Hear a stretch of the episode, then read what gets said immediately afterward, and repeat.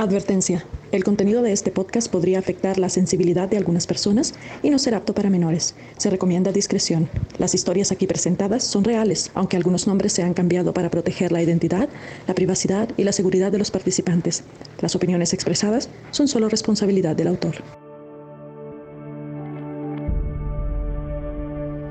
Esto es Sobreviviendo a los Testigos de Jehová con Jacobo Franco un podcast en donde hablaremos de las creencias de esta organización. Contaremos las emotivas historias de los miembros que se han salido de ella y los difíciles obstáculos que han tenido que enfrentar por ser parte de la comunidad LGBT.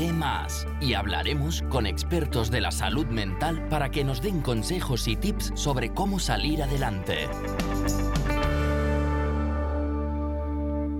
Hola, hola, bienvenidos de nueva cuenta. Gracias por acompañarnos. El día de hoy tengo el placer de estar con un amigo de Guatemala. Su nombre es Noel Morales. Hola, mucho gusto. Gracias por invitarme, Jacobo. Gracias por acompañarnos. Cuéntanos más de ti, quién eres, para que la audiencia te conozca. Soy Noel, tengo 31 años. He vivido en Guatemala toda mi vida. Soy ex testigo de Jehová. Eh, hace unos años que, que salí de la organización religiosa. Perfecto, y no podemos esperar más para que nos cuentes tu historia, desde que cómo creciste dentro de la organización, cómo saliste y cómo superaste o, si has superado en este momento todos esos obstáculos que se te han presentado. Pero bueno, vamos a comenzar. ¿Nos quieres contar el principio de tu carrera como testigo de Jehová? Sí, eh, he tenido contacto con los testigos de Jehová desde muy pequeño. Mi mamá recibía estudio con ellos, por eso crecí eh, fui criado con esas ideas. Al pasar de los años decidí bautizarme cuando tenía 17. Estaba muy convencido de las cosas que había aprendido con los testigos, entonces eh, decidí dedicar mi vida a eso. Todo lo que quería hacer eh, giraba en torno a los testigos de Jehová, entonces empecé a predicar más tiempo, empecé a ser predicador de tiempo completo y posteriormente llegué a ser siervo ministerial, que es como un ayudante de lo que serían los pastores de los testigos de Jehová. Era tal mi convicción que llegué a estudiar una lengua indígena de Guatemala para poder predicar en ese idioma y ah, así pasé muchos años hasta los 27. Una larga carrera dentro de los testigos de Jehová. ¿Qué fue lo que te motivó a bautizarte y a servir de lleno dentro de los testigos de Jehová? Mi contacto con los testigos de Jehová empezó desde muy pequeño.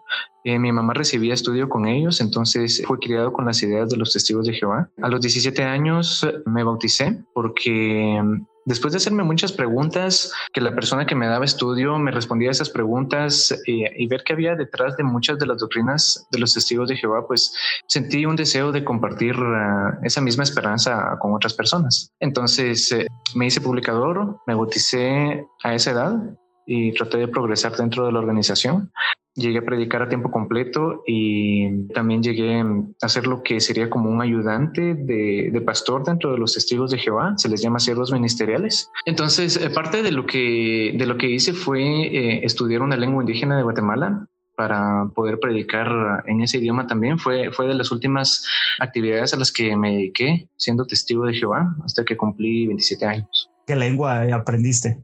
Eh, la lengua es MAM, MAM, así se llama la lengua. Se habla en las áreas de Quetzaltenango, Huehuetenango y San Marcos, en Guatemala. Mm, muy interesante.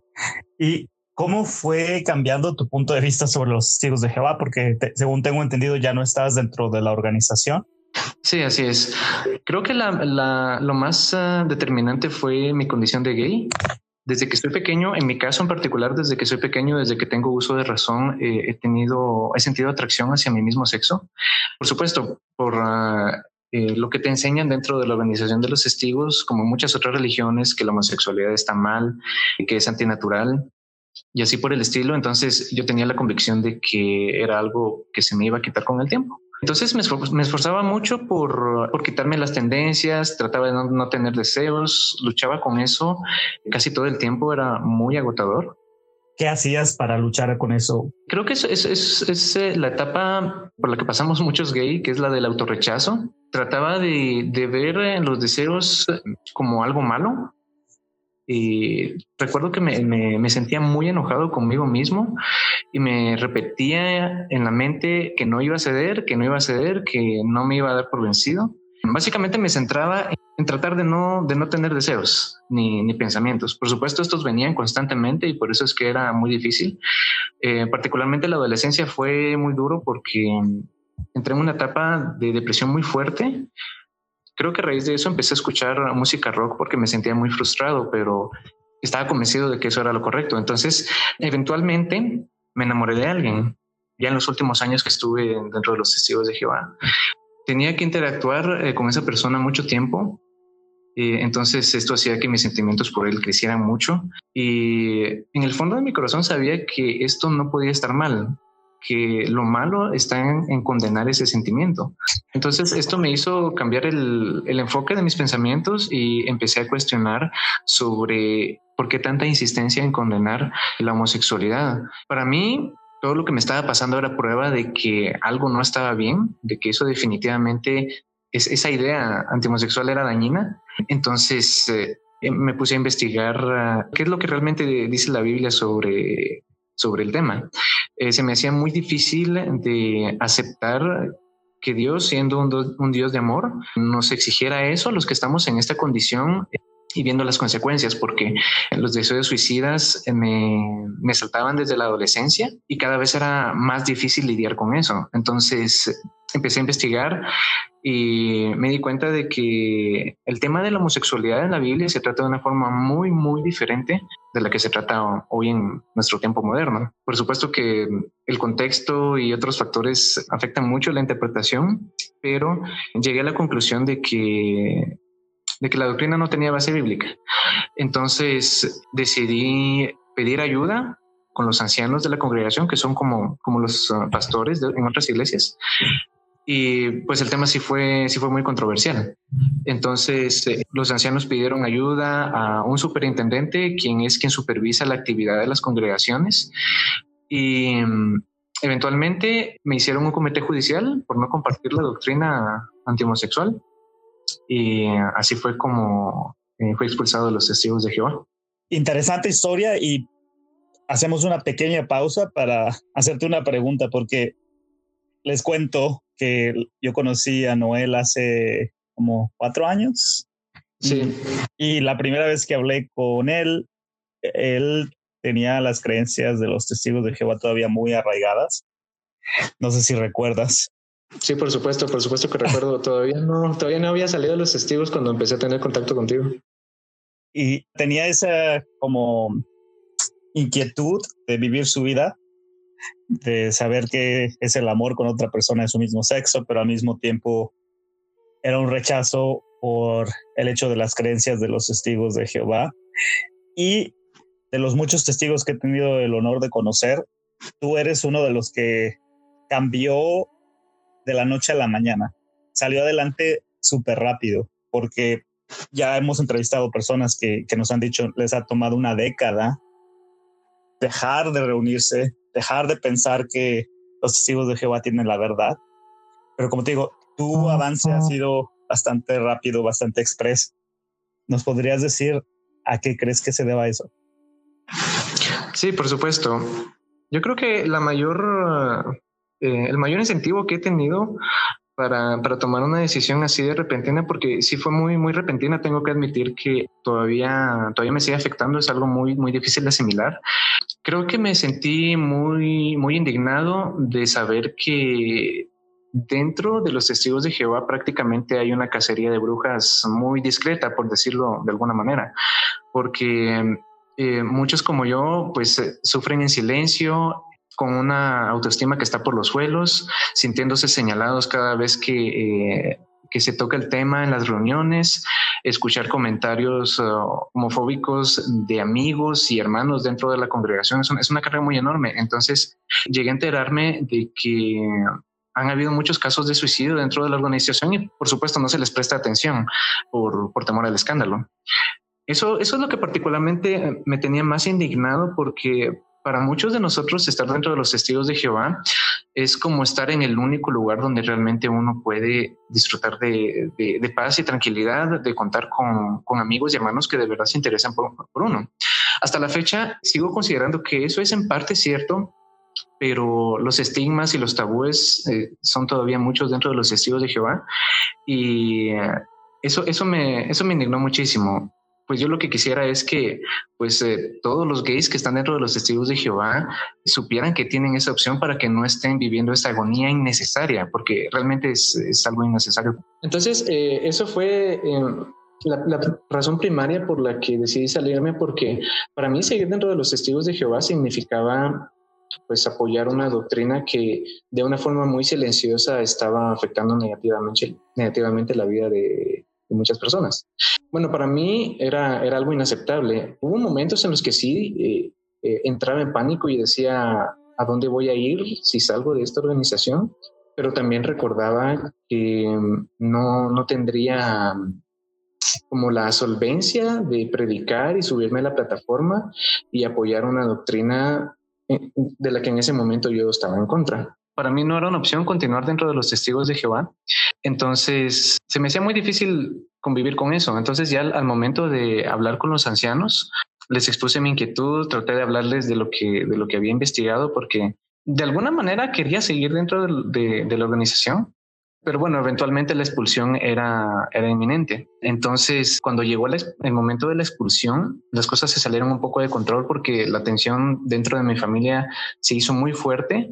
Mi hermano dejó de hablarme antes incluso de que se anunciara mi expulsión. Mi mamá apenas tenía contacto conmigo, pero la, la tensión dentro de la casa era muy fuerte. Entonces, lo mejor era, era irme de la casa y pues tuve que hacer eso. Eh, ahora respecto a, lo repentino fue eh, el hecho de que de que yo expusiera mi inquietud a los ancianos, porque eso llevó a que se me hiciera un comité judicial y luego mi expulsión. Fue una presión muy fuerte porque me dijeron que tenía que presentarme y si me ausentaba al, comité judicial eh, se anunciaría mi expulsión de todas formas. Realmente yo voy que fuera un poco más despacio, más gradual, pero mm, las cosas se dieron así. Este, los, el, el, el, el, grupo de ancianos y el superintendente parece que vieron necesario que se me removiera lo antes posible. Entonces, eh, eso en buena parte eh, contribuye a que la, la, expulsión fuera rápida y por tanto, pues también eh, iniciar con otra vida también. Como dijiste, te saliste de tu casa. ¿Cómo fue esa transición de vivir con tu familia? De cierta manera, tener ese apoyo y al día siguiente no tenerlo? Realmente no podría describir el, lo duro que fue. Eh, de por sí, la situación con mi familia ya era difícil, pero con el anuncio de la expulsión y también eh, el hecho de que yo les dijera que yo era gay, ni mi familia ni, ni yo eh, pudimos manejar toda esa presión. Entonces, realmente nos estábamos ah, haciendo mucho daño entonces fue por eso que decidí irme de la casa, eh, conseguí un trabajo. Con mi primer pago eh, fui a alquilar una habitación y así empecé. Eh, los primeros meses en particular fueron muy duros porque tenía terrores nocturnos, tenía mucha depresión, sí me sentía muy vacío, pero mm, lo más importante consideraría yo es que me sentía bien conmigo mismo. Tenía mucho dolor por todo lo que había pasado, pero mi conciencia estaba tranquila porque eh, hice lo que, lo que yo personalmente creí que era lo correcto, lo apropiado, eh, no directamente haberme alejado de mi familia, sino el no, el no apoyar esa creencia, no, no seguir pensando de la misma manera, sabiendo las implicaciones que tenía. Eso fue algo que, que me ayudó muchísimo a sobrellevar la situación, saber que, que había sido consecuente con lo que yo creía y pues así es como continúo luchando. A ti, ¿Te gustaría regresar a los testigos de Jehová en este momento? No, definitivamente no. El hecho de que yo saliera de los testigos hizo que yo fuera mucho más abierto respecto a las críticas que ellos reciben. Entonces, eh, de por sí, mi primer eh, motivo para salir fue este asunto de la doctrina antihomosexual, pero pues eventualmente me fui enterando de eh, cosas un poco más escandalosas dentro de esa organización. Entonces, realmente no quisiera formar parte de esa organización, aunque sí me gustaría muchísimo poder volver a tener contacto con mis amigos y, y mi familia que siguen dentro.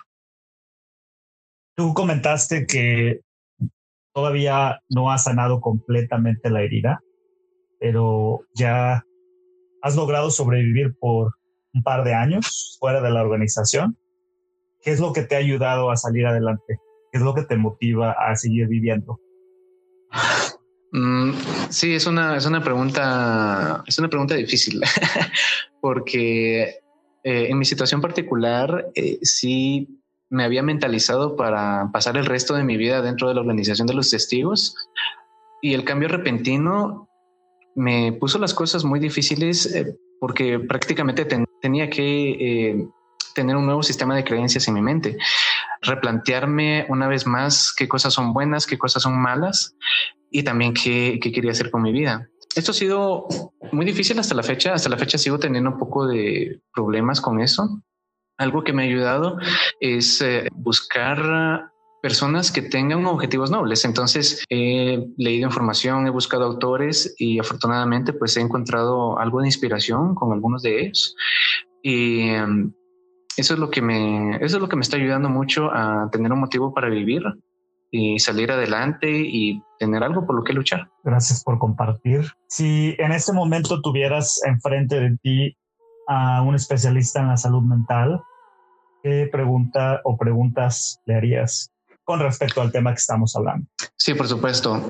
No, no he considerado alguna, alguna pregunta en particular porque mm, creo que solamente es de continuar caminando.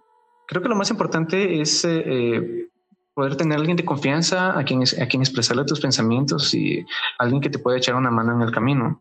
Tal vez una pregunta que le haría a un especialista, tal vez siendo más puntuales, sería cómo poder continuar una vida relativamente normal. Y digo relativamente normal porque, no sé, hacer lo que muchos hacen, tener una relación con alguien.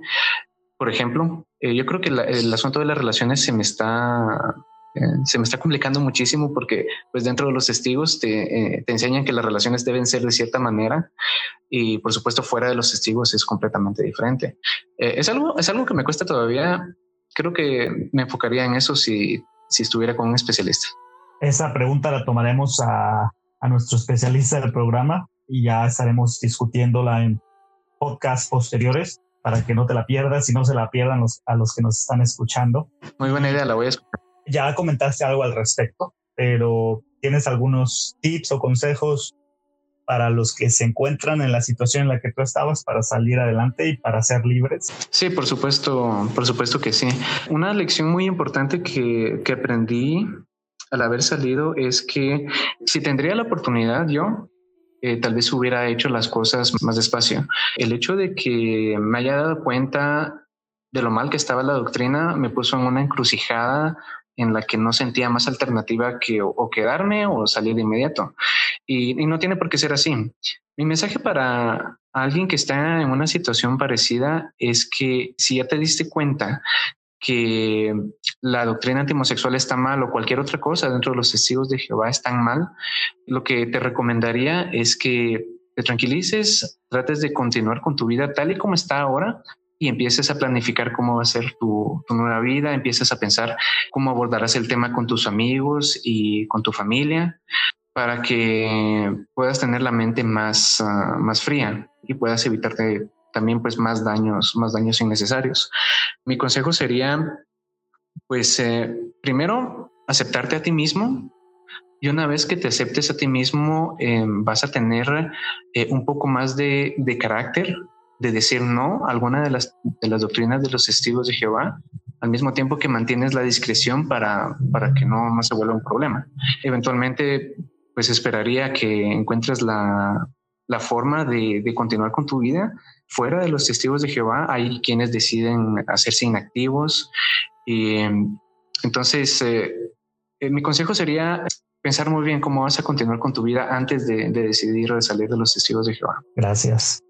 Y una última pregunta, ¿hay algo más que nos quieras decir sobre ti o, o que nos quieras contar antes de terminar con el podcast? Sí, claro, hay algo más que quiero, que quiero compartir. Esto es algo muy importante. Tal vez uno de los, de los problemas uh, o de los dilemas más difíciles al salir eh, de los testigos de Jehová es que una vez que sales, ¿Cómo, cómo, va a ser tu pensamiento acerca de esa organización, de los amigos y familia que tuviste dentro? Por experiencia, digo que eh, he visto muchos casos en los que se guarda cierta, cierto rechazo en mayor o menor grado hacia todo lo que tenga que ver con los testigos de Jehová. Eh, yo creo que aquí vale la pena mencionar que es muy, muy, muy importante quedarse con las cosas buenas que uno haya tenido dentro de la organización. Sí, la organización está haciendo mucho daño, pero también que no todo es malo. En mi experiencia particular podría decir que tuve muy bonitas amistades hay cosas que te enseñan que sí te sirven para, tu diario vivir. Creo que es importante ser muy selectivos en este asunto porque si sales de la organización y empiezas a sentir rechazo a todo lo que viviste dentro de la organización y, y, si, y si, fueron muchos años, entonces eh, es como pretender que todo eso nunca haya pasado, que uno nunca fue parte de eso. Eh, yo creo que la aceptación en ese sentido también es muy importante. El saber que uno fue testigo de Jehová, fue parte de esa organización, uno tuvo creencias y también muy importante eh, quedarse con las cosas buenas que uno haya, uno haya vivido, porque eso puede ayudar mucho a, a conseguir fuerzas para, para, salir adelante, a no pensar en los años pasados como si todo fuera un error, porque no es así y de esta forma pues tener una perspectiva más, uh, un poco más positiva sobre la vida a pesar de, de, lo malo que nos haya podido pasar, de lo equivocados que pudiéramos estar. Siempre hay cosas que vale la pena uh, guardar para uno mismo y que uno pueda seguir adelante de esa forma. Pues gracias y gracias por estar el día de hoy con nosotros y por compartir tu no, historia. Gracias. No, a ti, gracias. Bueno, pues eh, esto es todo por el día de hoy. Nos vemos en la próxima para más historias y consejos sobre la salud mental. Espero que pasen un excelente día. Síguenos en nuestras redes sociales e interactúa con nosotros en Facebook Sobreviviendo a los Testigos de Jehová, el grupo y la página oficial, y en Instagram arroba sobreviviendo a los TJ. Te esperamos.